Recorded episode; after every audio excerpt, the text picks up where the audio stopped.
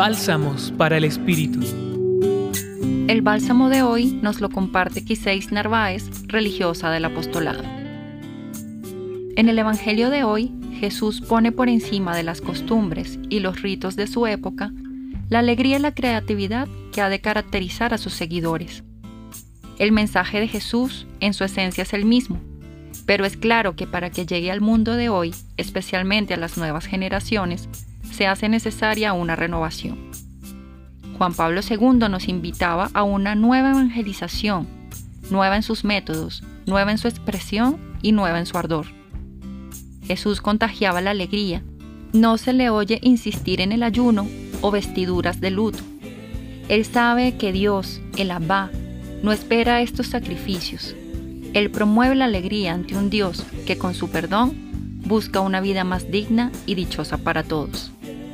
La fe, las celebraciones religiosas, no pueden ser algo triste, aburrido, penoso.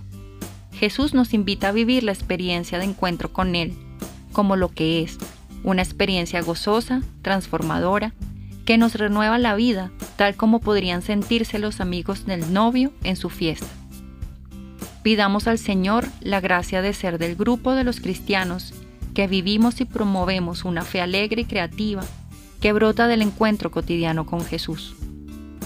Hoy te acompañó en la reflexión Quiseis Narváez, religiosa del apostolado, y en la voz Mariela Marcano del Centro Pastoral San Francisco Javier de la Pontificia Universidad Javeriana.